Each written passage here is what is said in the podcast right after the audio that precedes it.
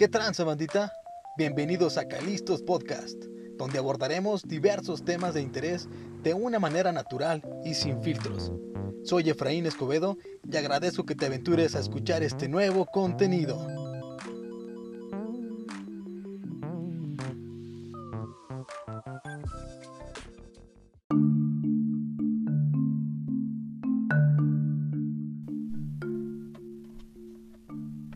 Hoy en nuestro primer capítulo de Asesinos en Serie hablaremos de Francisco Guerrero Pérez, el chalequero. Su historia está contenida en el primero de cuatro volúmenes del libro rojo editado por el Fondo de Cultura Económica, que es una compilación de crímenes y criminales famosos en la historia de México. La nota roja es desde entonces un plato fuerte en la oferta informativa mexicana y los asesinos en serie son protagonistas principales. A través del recuento de crímenes y asesinatos, tanto de los clásicos individuales como de los colectivos que nos acuden por oleados, es posible narrar una crónica del país. En México, la psicología forense ha delineado algunas de sus características, pero el mejor conocimiento de los casos de asesinos seriales mexicanos es la prensa de nota roja o de sucesos que ha servido para documentar sus historias. Aquí, algunos que estremecieron en su momento. El chalequero.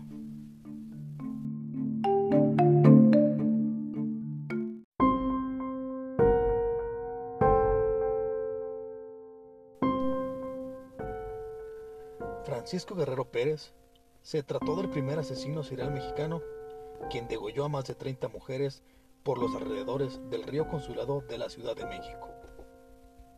Cuando apareció Jack el Destripador, la prensa mexicana publicó que Inglaterra ya también tenía su chalequero. Fue condenado a muerte, pero Porfirio Díaz le conmutó la sentencia a cadena perpetua en San Juan de Ulúa, para poderlo sacar y desviar la atención pública cuando fuera necesario. Y la necesidad se dio al final de su mandato, cuando el pueblo comenzó a reclamar por democracia. Porfirio Díaz liberó al monstruo del río Consulado, quien como era de esperarse, volvió a cometer feminicidio. Todo para darle el circo que necesitaba el pueblo de México y desviar la atención mediática. Con el chalequero nació la nota roja periodística.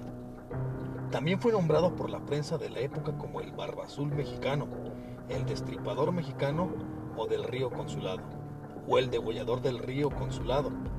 Guerrero era un asesino organizado, misionero motivado por el odio y sedentario.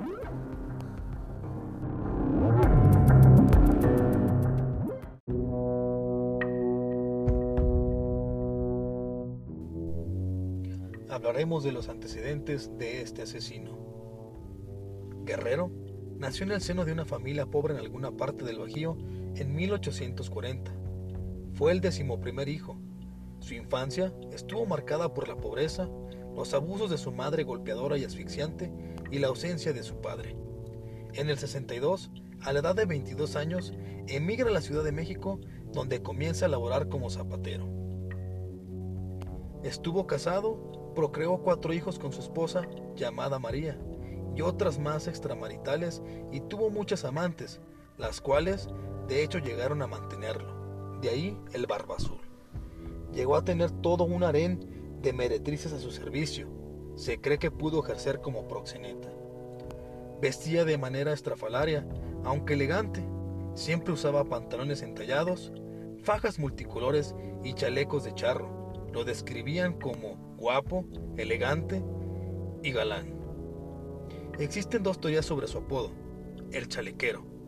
Una apunta que simplemente era porque solía usar este tipo de prenda y otra menciona que se debía a que sostenía relaciones sexuales, a chaleco, con la mujer que él quisiera. La expresión a chaleco indica que es algo que se hace de manera forzada.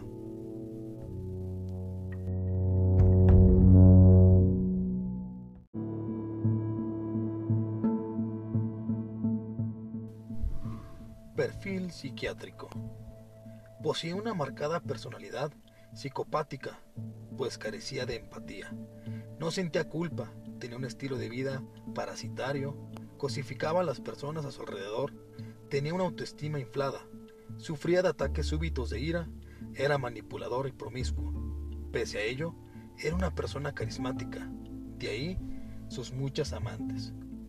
Uno de los primeros criminólogos mexicanos concluyó que el degollador del río Consulado era un criminal nato, pues al afirmar que no hay datos suficientes que autoricen a suponer que el chalequero haya cometido sus crímenes bajo la influencia irresistible de la perversión sexual.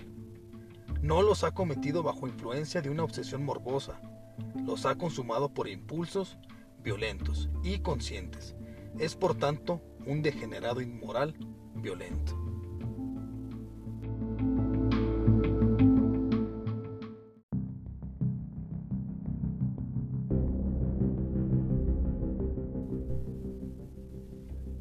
Modus operandi.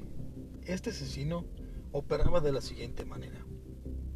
Abordaba a sus víctimas, las cuales en su mayoría eran prostitutas, con el pretexto de hacer uso de sus servicios, y en efecto, sí hacía uso de ellos. Posteriormente, las amagaba y ultrajaba, las asesinaba por estrangulación o degollamiento, y finalmente por razones que no están muy claras, quizá para que no pudieran ser identificadas, en algunas ocasiones llegó a decapitarlas. Empleaba un cuchillo para curtir la piel, el cual también usaba en su oficio de zapatero. Tiraba los cadáveres en el río Consulado. El río Consulado es una corriente de agua que se encuentra en el Distrito Federal México. Fue entubado en 1944 como parte de las obras de modernización de la Ciudad de México. Por encima de la obra por la que todavía corre el río, se construyó la parte norte y norporiente del circuito interior.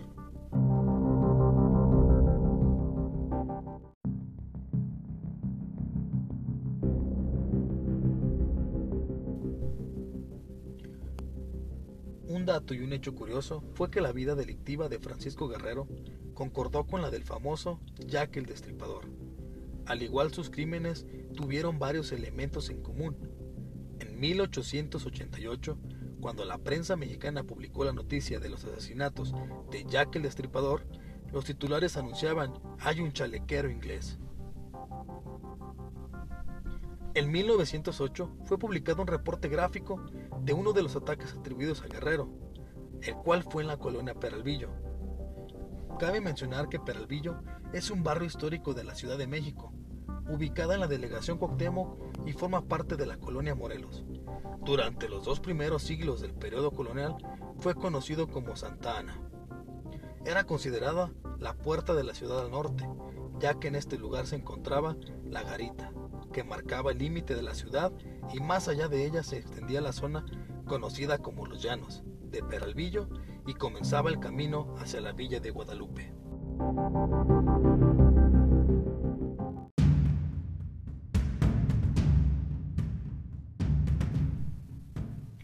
Regresando al reporte que fue publicado, la supuesta víctima era una prostituta llamada Lorenza Urrutia, quien también actuaría como testigo en el juicio por la muerte de la penúltima víctima del destripador. Según relató, ella había conocido a Guerrero cerca de las vías férreas en la colonia Peralvillo. El hombre se le acercó para pedirle lumbre para su cigarrillo. Acto después sacaría un cuchillo con el cual amagaría. Menciona le pidió la acompañara a charlar en un punto cerca de ahí. En esta ocasión la mujer pudo escapar gracias a que engañó al asesino para que la dejara ir a recoger un dinero. Dos meses después se volvería a encontrar con Guerrero, esta vez sin tanta suerte. La condujo hasta una cueva alejada de la población. Ahí la violó y torturó cerca de dos días. Ella pudo salir con vida porque Guerrero se fue durante un momento para ir a comprar pulque.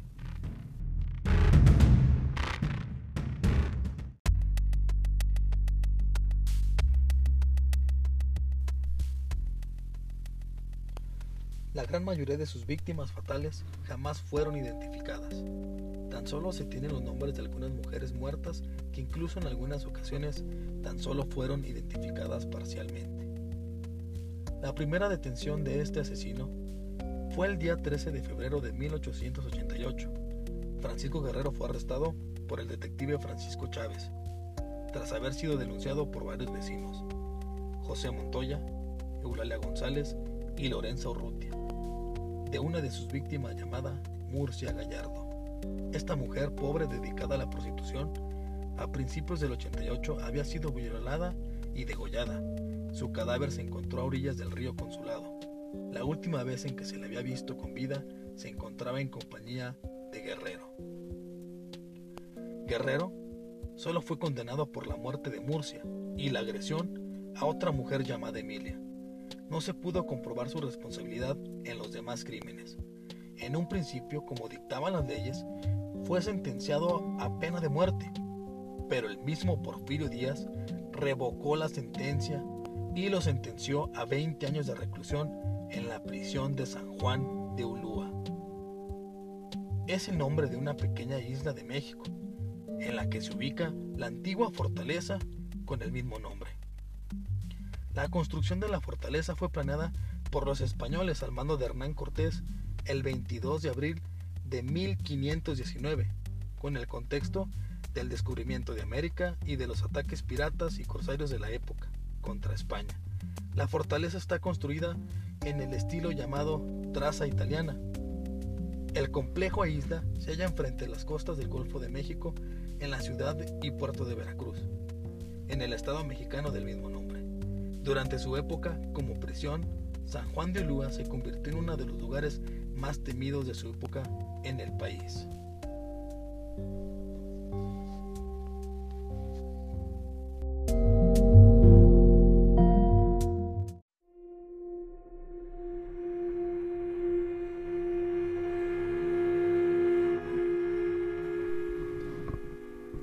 1904, por error, Guerrero recibió el indulto. Indulto es la medida especial de gracia por la cual la autoridad competente perdona a una persona toda o parte de la pena a que había sido condenada en virtud de una sentencia firme. La segunda detención de Guerrero fue pocos años después de haber sido liberado, justamente el 13 de junio de 1908. Fue aprendido por segunda vez por el asesinato de una anciana que jamás fue identificada plenamente, tan solo se supo que se llamaba Antonia, a quien ejecutó de la misma manera que sus otras víctimas. La mujer apareció degollada a las orillas del río Consulado. Supuestamente el móvil del asesinato fue que la anciana lo había hecho enojar. En esta época, la noción de asesino en serie estaba muy lejos de existir. Fue un reportero que dando cobertura a los hechos se dio cuenta de que el asesinato de la anciana coincidía con la serie de crímenes perpetrados por Guerrero 20 años atrás. Mismo patrón, características más distintivas de los asesinatos seriales. Quien lo denuncia fue detenido a una corta distancia del sitio del crimen todavía con las manos ensangrentadas.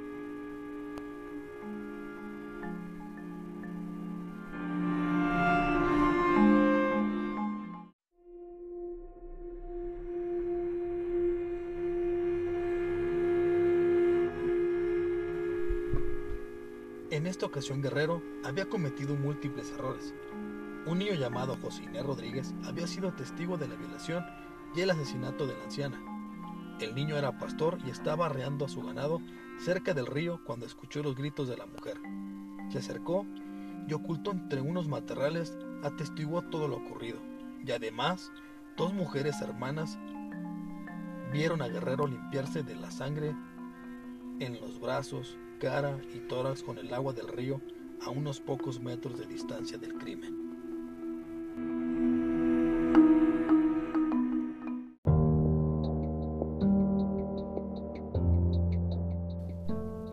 La detención de Guerrero se dio sin mayor alarde, exceptuando porque el suceso trajo la atención de más de 2.000 espectadores.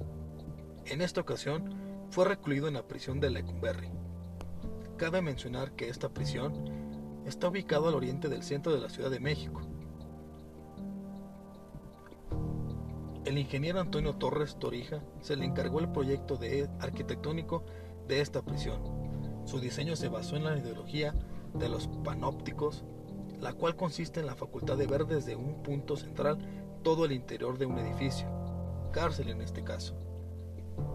Esa torre central se encontraba donde actualmente está la cúpula central. En aquel tiempo estaba al aire libre. El ingeniero Torres siguió los ejemplos de las penitenciarías del siglo XIX, como el de Santa Fe de París y la de Filadelfia en Estados Unidos. Precisamente fue por este diseño que los presos se sentían observados a todo momento. No existía privacidad y aunando con las múltiples torturas a los que eran sometidos los presos, esta cárcel fue temida en todo el país.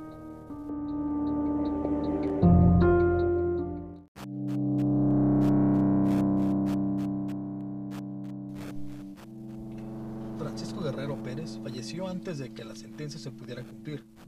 En 1910, a la edad de 70 años, justamente el año que se desató la Revolución Mexicana.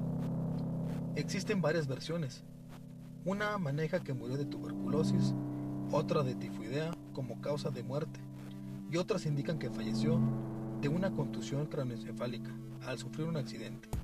Hasta la fecha no se sabe a ciencia cierta cuál fue la verdadera causa de su muerte.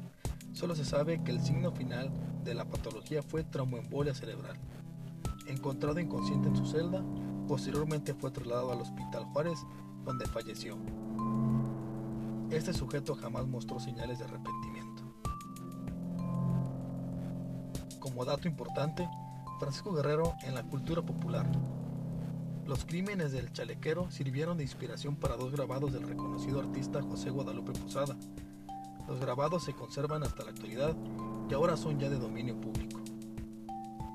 La novela Carne de Ataúd del periodista y escritor Bernardo Esquinca están inspirados en los crímenes de este asesino.